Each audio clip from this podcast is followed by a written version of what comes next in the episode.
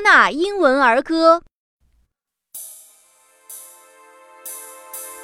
The 12 months of a year are January, February, March, April, May, June, July, August, September, October, November, and December. January, January, it gets cold. February, February, the cold gets old.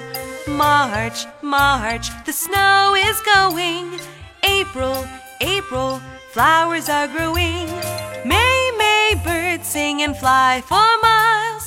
June, June, summer days bring smiles.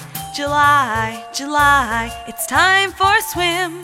August, August, it is hot for Kim. September, September, school starts for Paul. October, the leaves fall. November, November, it makes us cold. December, December, old Santa is bold.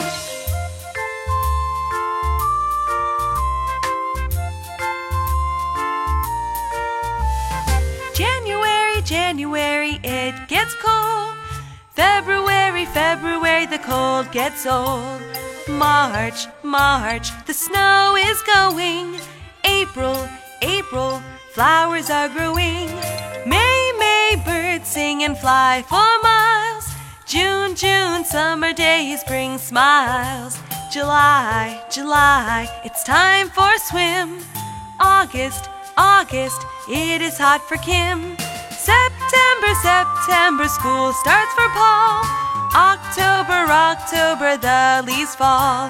November, November, makes us cold. December, December, old Santa is bold.